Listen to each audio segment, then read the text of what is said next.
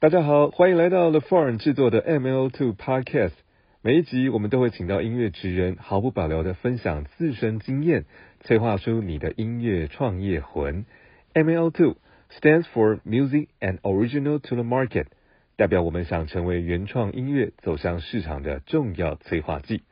我们请到扶桑音乐创办人，同时也是苏打绿团长的阿福，分享从身为乐团团长如何经营自己，到成为音乐厂牌创办人需要行销别人的心路历程。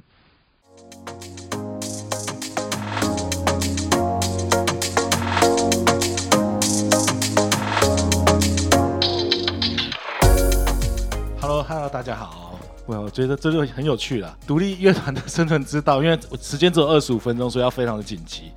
但是大家可以不用去注意注意简报，因为他们一定要我交简报，所以。我找个人最多的样貌好了，我找人最多的样貌，哎，这感觉人很多哈，但跟音乐没什么关系。这个蛮有趣的，我简介一下好了。就是你知道，这我觉得跟独立乐团也有一点点小关系。就是你们在乐团的时候，你们常会被比较说你像什么乐团，你音乐像什么。然后那一年我承接了整个台北灯节、西门町台北灯节的活动，所做了所有的灯。然后那时候我只有一个月的时间，四十二天时间。然后我进去才发现，怎么大家都在吵架。然后啊，不行，那我还是要做一些艺术的东西。那我就把它做出来。可是主灯怎么可能在四十二天做出一个比台湾灯会大的主灯？因为每年你们看那个新闻媒体在炒灯会的是第一件事，一定说谁的主灯漂亮，就很像说我们音乐谁谁的主唱比较帅，或者谁谁的音乐比较好听，或谁比较像谁音乐。所以当时我们就想了一个很强的想法，就是我们不跟人家去比，我们去比谁的，我们的人数是最多的。所以我们就主灯就做了一个三只狗，看起来就是好像赢不了那个台湾灯会主灯。但真正主灯其实这个，我们把所有人潮聚集在从北门到西门町中华路上面的天桥，然后在那边办了一个所有人举的他的手机的发亮灯，从空白拍出一个巨大的一个主灯，做了一只狗。这是当时的想法啦，就是很强，但是因为不符合主流意识，所以那个市府后来好像没有太讲这件事情。但这件事真的我觉得很好玩，因为其实每次封街最重要的，我觉得不是游行，不是每次都会游行封街吗？最重要是所有人可以抛开束缚。直接走在中华路上面，躺在上面。所以其实我们那时候在办这个活动的时候，这边有一块人是在这边弹吉他唱歌，然后那边有一块人在跳舞。其实大家在街道上是很开心的。简介一下，但是因为时间真的还是有限，还是跟大家聊聊乐团、独立乐团生存之道。这件事真的非常非常难聊，因为其实我们一路上走过来，这些想法其实面临的现在状况当中其实完全不一样。那假设我今天用分享的。状况，你们会觉得这个人怎么在上面一直讲说，我就觉得我变老了，你知道吗？就我一直说我们当时怎么样，我们以前怎么样，可这件事情就是一个老生常谈的问话题，所以也不想跟你们聊。所以我只想分享几个很简单的事情，就是我自己遇到的一个，我现在在做一个新的乐团，就是我们福山娱乐在做一个新乐团叫路行人，那也顺便推荐给大家去听。然后我自己在制作他们的时候，我看到现在的状况，我面临到的困境，其实有点在警告你们。不好意思啊，虽然用词都比较直接，然后让你们觉得很紧张。为什么会这样呢？因为我觉得真的我们是生存在一个很棒的环境，台湾是真的很棒，非常自由，可以做很多事情。但其实因为太安逸，让我们觉得那个忧患意识是不够足的。比如说，你看前几张照片，我去纽约办了一个展。当时是纽约市立大学美术馆找我们去办了一个展，然后我就带了表演团队去，然后去了之后才发现，其实，在纽约的竞争力其实很是非常非常大的。然后每个人他其实是去餐厅端盘子拿微薄的薪水，只是为了在百老汇获得一席之地。然后他可能连一毛钱都没有去演了一年，这些都是在国外很常发生的事情。那我在制作路线发生了要什么问题要跟你们去讲的呢？就是我自己这修团这三年所做的所有事情，其实都是因为我生了一个小孩，然后我看到现在社会样貌，我觉得应该我不。想要让我的孩子之后面对社会样貌是现在这个样貌，所以现在你会发现大家有点厌世，然后觉得为什么上面吵这么多？我觉得现在其实是一个发展嬉皮很很好的年代。你就回想以前的嬉皮年代，就是政府一直在打仗，韩战、越战打不完，然后经济又大萧条，所以年轻人觉得我们要倡导爱与和平，然后去号召一群年轻人，然后去办乌斯塔克音乐季。这其实是跟我们现在环境很像啊，就是我们打开报章杂志，看到上面都是在吵架斗争，然后互骂。然后经济好吗？大家就觉得一定是不好的嘛，对不对？所以其实这个状况其实很像，但我们又不能这么消极的真的往西皮走去。然后我们现在面临你们面临的状况比我们更严重，原因是为什么呢？因为以前我认为我们在做音乐上面，我们只好只要做好音乐这件事就好，只要做好表演这件事情就好。但是你们现在做音乐上面，我觉得你们好累哦。为什么呢？因为你们要做好音乐。第一第一要务之外，你们还要把影像拍好，然后还要试着当 YouTuber，然后偶尔在社群上面 IG 还要拍很美的照片去分享给大家。这些事情真的在我们以前都不会发生。对我们以前就真的好好的跑校园，好好的每个月努力的在卡夫卡或者是河或者是当时的地社，或者是的沃，或者是我这还有什么地下丝绒之类的，每个月拍一场表演，能够上一场表演，我们就觉得很开心。然后每个月都想表演企划，很好玩，然后邀请朋友来看。可是现在你们又要拍影片，又要懂视觉，好像懂视觉团员里面有。如果有人会懂剪片，这个乐团好像就很容易出去了，大家都很容易看得到。这其实都是你们现在要面临很多的困境，因为真的你们想的已经没有那么简单了。这是第一个，我觉得你们现在那边困境。第二个，其实是我在做入入选的情况之之下，其实以前我们在做制作，我们自己苏打绿当时做了一个计划，叫维瓦蒂计划，我们到了四个城市去录音，然后去认识当地的音乐人，然后我们觉得哇，真的是学到很多。可是呢，现在因为网络上的发达，这些东西只要透过网络传递，比如说我们这次的呃后置，我们交给拿了十几座格莱美奖的一个后置老师。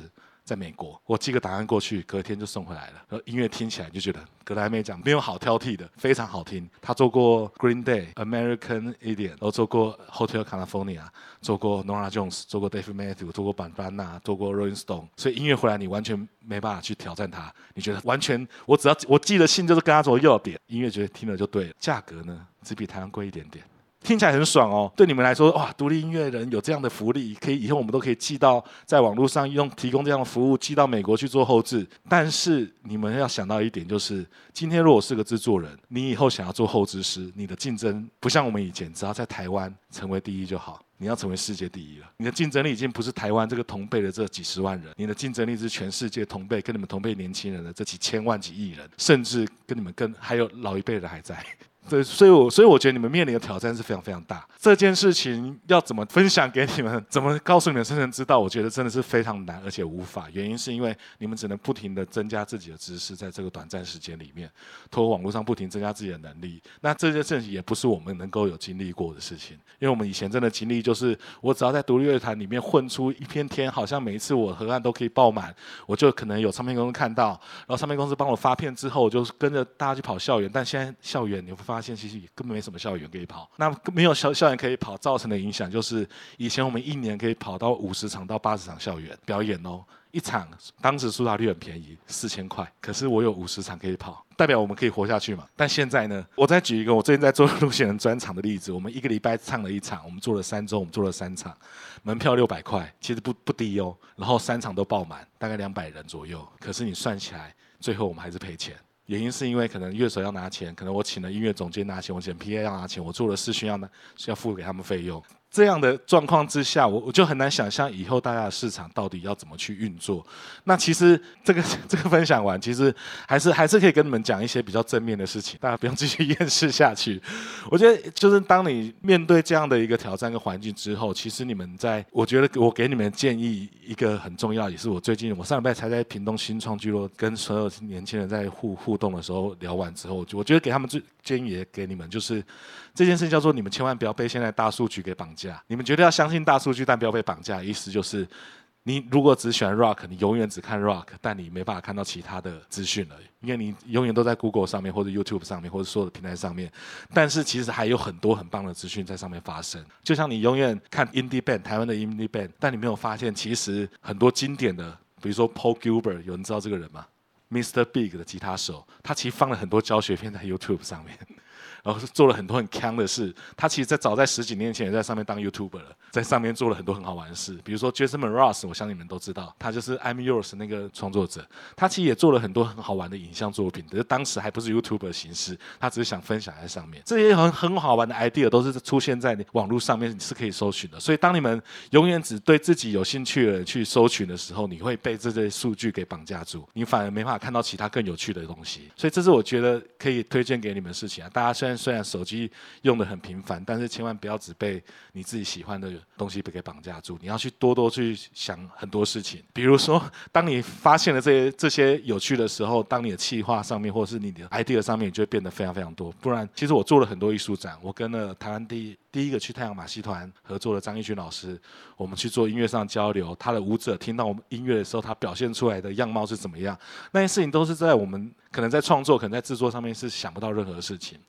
总而言之，就不要被大数据给绑架，但还是要相信他们，因为它真的是现未来的趋势。好啊，这其实是第一个想要问跟你们讲的挑战。然后第二个，其实想要跟你们分享的，就是我们很多人想说，为什么好像跟我同辈的一些人，或是会想说，为什么好像以前 idea 比较有趣？比如说，我有个朋友，他他其实才四十四十四岁吧。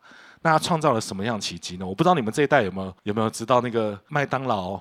早餐十元早餐就是点数配点数，然后十什么十块钱早餐这样的一个行销语言，你们这个可能不知道，那在我们这个之中很红。他反正创造那个，那我们其实在聊说，为什么现在好像没有更多一些有趣或好玩的东西出来？原因其实是因为其实现在真的网际网络真的太方便了，你很多 idea 会常常被自己打枪。你会觉得你想出一个 idea，一上网络发现，哎，怎么只是有人做了，然后就会自己打枪自己。换句话说，就是当你的资讯量充足，然后你现在做的每一件事情都有可能造成你之后的影响。你没有听过蝴蝶效应？就是北京的蝴蝶挥动翅膀造成内华达大沙漠风暴这样的一个蝴蝶效应。我举一个我自己自身的例子，我其实没有没有想过去当制作人，因为当时其实玩音乐，我我原本是读政治系。我是正大政治啊公共行政系，然后后来考研究所，然后所以我的同学现在全部几乎都在立法院当助理，而有些人当局长了，有些真的就真的往政治路上走。那当然反而我因为加入了苏打绿，我反而往音乐路上走。然后当时苏打绿在第二张专辑的时候接了一个企划，叫做那个全国广播的台呼企划，然后他就给了我们一个节目。然后要我们六个团员去做，那当然最后大每个团员都很懒，所以不想做。哎，我再再讲这些团员，然后后来就我一个人做了十年那个节目，我就一个人把它做十年，每个礼拜天中午。十二点到一点，全国广播的节目。然后我怎么做呢？那他全国广播也没给我任何一毛钱，他连买 CD 的钱都不给我。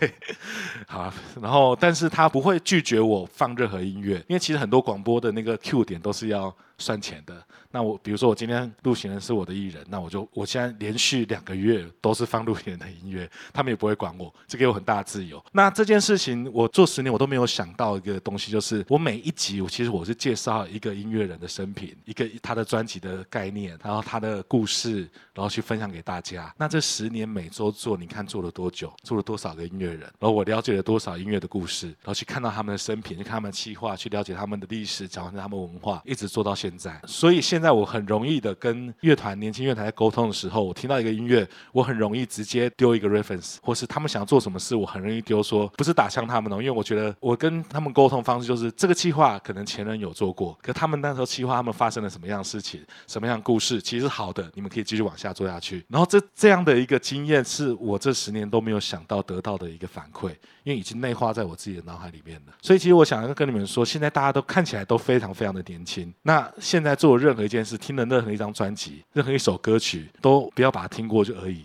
我为什么会这样讲呢？就是我在研究大家的现在行为行为模式啊。以前因为生活的匮乏，零用钱一个月，我记得我大学一个月要赚自己要赚到六千块，可能付才能付房租，然后再加自己的生活费。所以我那时候每一个月买一张专辑的扣打是六百块，所以我就要去找红配绿，就以前玫瑰上面有红配绿，然后就是比如说三三百五的专辑配加多加一百块，就送一张很冷门的专辑。那其实我们那后来才知道，那些冷门专辑其实有时候才是最好玩的东西。然后因为这样的这样的概念，所以我一个月只能有一张专辑的扣打。然后可是我一张专辑我要听一个月，然后翻开歌词本，一开始都是很肤浅的，只想看说，哎有没有帅照或者有些美照。然后后来开始无聊了，因为我们当时也没有手机啊，因为我不想看又不想看那些很无聊枯燥课本，所以开始一直翻歌词本，就开始看制作人是谁，开始看监制是谁，谁拍的照片，谁写的文案。但是现在你们发现，你们大家行为模式是平台。然后永远 playlist 人家给你的推荐的歌单，那这件事没有不好，这件事是方便。只是我其实希望今天有缘大家在这边见到，大家可以多一个行为模式，叫做你去真的找出你今天真的喜欢这个人音乐，那你多花一点时间，多花一个小时也好，把它找出他同时性的歌手哪里，他受谁启发，他为什么要写出这些歌曲，然后去跟自己的经验去验证。因为其实我觉得音乐这件事情最有趣的一个东西，就是你去你，它其实就像任何的艺术品一样。它其实是创造一个画面。那这个画面呢，你自己音乐人创造出来，透过气化，气化听到这个音乐的时候产生的画面，他去用一个大家比较能听到的语言。当这语言出来之后，你们任何一个听众。因为你们自自身的生活经验，因为每个人脑海中那个记忆其实是很片段的。然后我们我们如何去把这些片段的记忆成为理性的东东西，时候是因为我们透过很多的学校社会训练，然后才让我们有理性的语言出来。那今天假设这是一首歌出来，它其实是非常感性的一首歌曲，但是它里面写任何东西，它其实跟你的生活经验产生了连接之后，你们就产生了交流，你就会对这首歌产生了印象，然后甚至。产生的画面，比如说我们自己有一些有一些歌曲，其实在写诗歌，因为我们的鼓手是基督徒。我们以前有一首歌叫，比如说像《当我们一起走过》或者是《频率》，它都是写给上帝的。那可是问题是，现在可是很多人就觉得《频率》是情歌，或者写给亲人，都有都会反生。那现在做了这么这样多的一个作品之后，其实你们应该是要把。这个连接去把它做起来，那这个做起来的过程就要透过非常多资讯的收收集，了解现在语言在哪里，或者是现在大家的样貌是什么。我举一个清风的例子啊，他比如说巴别塔庆典，他的个人专辑，在聊可能网络上很多人在打这个行销，但有多少人知道巴别塔庆典在干嘛？所以有些人因为喜欢了他的音乐，然后去了解了这样故事，这样就产生了很多的连接。所以其实总而言之啦，就是第一个建议叫做你不要被大数据绑架嘛。自己要去突破你大数据的那个枷锁。第二个就是你们其实从现在开始收集资讯，我觉得到十年后，如果真的有心做音乐，它绝对会有产生很大的一个反馈。那这个反馈绝对就是跟你练琴一样。就是永远每天练练个三三小时到五小时，现在觉得很无聊，十年后你会发现不一样。可是大家会像可能会很急，想说为什么产生不了任何的影响？明明我就想要跟谁谁谁一样，然后或者是我希望我的乐团赶快收奥，但是我觉得乐团这件事它没办法太快的成效。原因是什么？第三个我想讲的。我想讲第三个原因就是，呃，为什么没有太大成效？就是当现在的所有，你们应该听到很多现在的科技的语言吧，比如说五 G，有听过吗？应该有听过。然后比如说，呃，所有的什么数位平台，然后所有的这些所有的科技语言，但这些语言都叫做工具。那最重要的，其实最重要还是内容。那这那那内容要怎么去创造呢？我觉得现在现象，所有人都开始走上复古，原因是因为复古时期其实有很多人是会创造出很多很棒的画面，因为他们的想象力是很足够的。再举一个我小时候的例子啊，怎么开始又变老生常谈？我因为我们小我们小时候没有太多的游乐游乐器材，很多人说，哎，那我们小时候到底是怎么玩的呢？我可能有一面墙，一颗棒球，我就可以把它想象成一场棒球赛。原因是因什么？因为我的时间永远在那边。我们以前有上下午班，因为我们那时候算是婴儿潮时期，学生非常多，学生非常多的状况下，就是学校教室不够，所以你要上上午班，然后二年级要上下午班。这在你们这个时代不可能发生嘛？你们这个时代就是大家在减校啊、减班级，所以我们下午班就空了。然后大家家长又在台湾经济起飞的状态，所以家长又不可能陪伴你们，所以你就把你一个人丢在家里。而且丢在家里的时候，你。哇，跟你讲，那时候只有三台电视，真的超难看。对，然后也不懂得怎么开电视，你又没有手机，然后你认识的字又不多，你不可能去看报纸吧？家里也只有报纸而已，所以你就开始要想象任何的任何的事情在你的在你的剧本里面。那种想象事情，就是当时我就唯一记得很印象很深，就是我们的奥运第一次拿了银牌，我的棒球，我记得那个投手还叫郭李建福、黄忠义、吕明次，你看大家都没听过了，现在好像都变教练了。对，然后。因为那件事情发生，所以所有的小朋友就疯狂的喜欢棒球。然后我就记得我玩了大概一年时间，就是一个人面对的一个墙，然后想象九局上半、九局下半，然后这个状况谁跑一垒。可是当时这样玩，长大会觉得哇，小时候的童趣好可爱。可我觉得这莫名、很莫名的潜移默化，就在训练大家的想象力。那现在怎么办？现在大家其实大部分时间是盯着手机，很少人都看一下外面的窗户，有的那个书。那个树是什么叶子？也很少去看那个树叶造落下来造成什么样的影响？它是否能勾起我们心中曾经分手过的那个前男友、前女友？这些东西是开始渐渐有人不会有人去想这样这个问题了。所以其实我第三三个要讲的，其实就是也勉励大家，那个想象力的塑造其实非常非常重要。那大家喜欢复古，因为喜欢复古原因是因为在这些人创造这些经典的时期。其实当时的想象力是非常，我举我举一个，你有没有听过 Beatles 的《Strawberry Field》草莓园那首歌曲？好，我那时候我们乐团一起去了利物浦音乐节，然后我们做了一个旅程，叫做 Beatles 的旅程，就是坐着一台游览车，然后有一个有一个导游就跑遍 Beatles 各个出没的地点，然后说啊，这里是他们发生什么事情。那也呃那个 Strawberry Field，那就是在这个地方，然后我们就下去看，很开心的，好像游游览车旅行团一下去看说，哎，我跟你讲，那个真的是就像你竹篱笆一样，就只是一个丑丑的门口。上面写的“草莓园”三个字，然后那个《Yellow Submarine》，你知道吗？We are living a yellow summer rain 那首歌曲，其实也就是利物浦的公车。我讲这意思，其实想告诉你们，因为利物浦就是一个工业城市，以工业为主的城市。它在台湾的比喻就像泸州，怎么说呢？就是隔了一条河。台北市是伦敦，泸州就是工业城市，然后比较比较没落，然后就是专门都是工厂。他们在里面很无聊啊，每天没事干，看着那个篱篱笆园，就是啊，那我就写一首。草莓园好了，就成为世纪经典歌曲。然后每天看着公车跑来跑去，那我就写了一首《Yellow Summer Rain》，成为世界经典歌曲。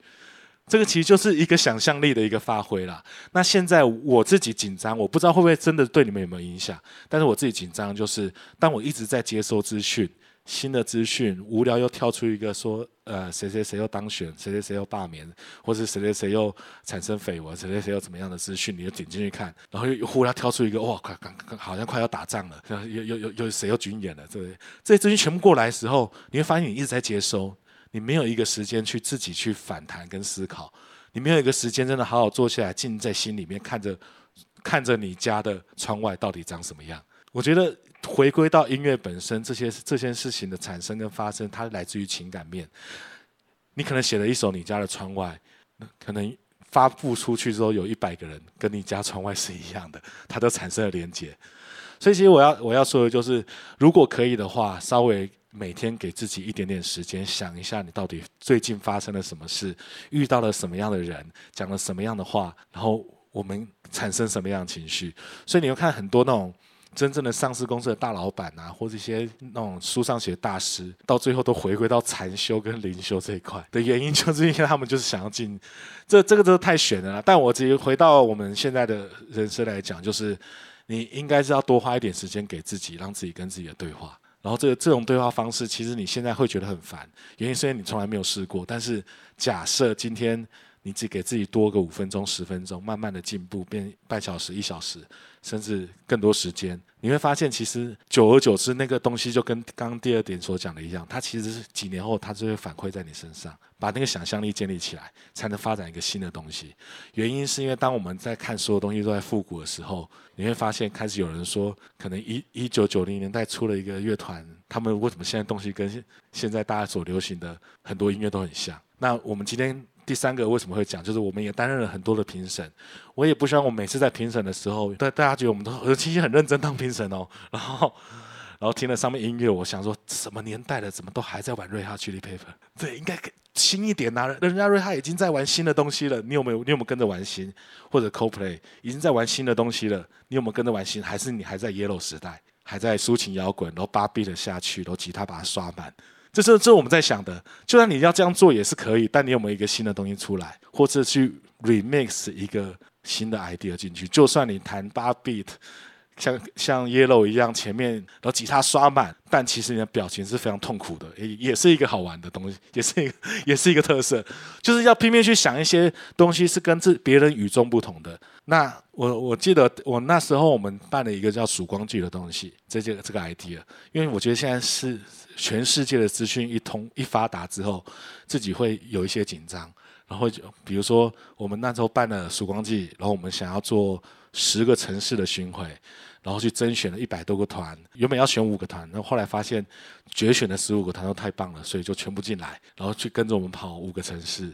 然后最后我们当然只跑到五个城市，没有跑到十个城市。然后最后有一个线上节目。然后线上线下去导粉，然后有个线上节目去播出，这个 idea 听起来很棒。结果今年底就有人要做了，而且是那个草莓音乐季的，还有反正就是有大集团花了大钱要做这件事。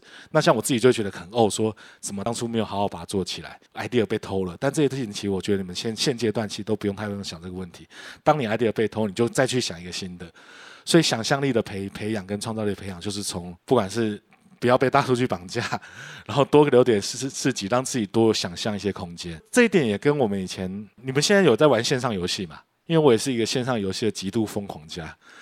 对，就是我们以前的线上游戏，呃，以前的游戏是叫做破关非常容易，但是你的有趣程度叫做你如何破关，所以才会出现玛丽兄弟如何快速破关，或者玛丽兄弟如何很强的破关，或者是以前玩金庸群侠传怎么去把它做更好玩的一个破关方式。但现在的线上游戏叫做你要花很多钱氪金，或者是它就让你很呆，按一下好打。然后魔法按一下，你开始少背一些少背一些手势了。所以其实我最后要跟第三点要是要讲的就是多把自己的想象力培育起来，因为你们现在所有工具都叫你们方便，并不是都叫你们要更直接，并不是叫你们要迂回。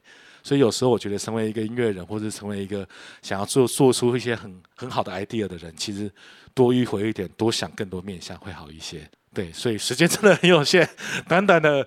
短短的二十分钟讲了这三个，我觉得是可以跟你们分享的经验，而也希望大家可以听进去，很乖。对，好好，OK，我要结尾了，谢谢大家。我们谢谢，掌声谢谢我们的阿福，谢谢。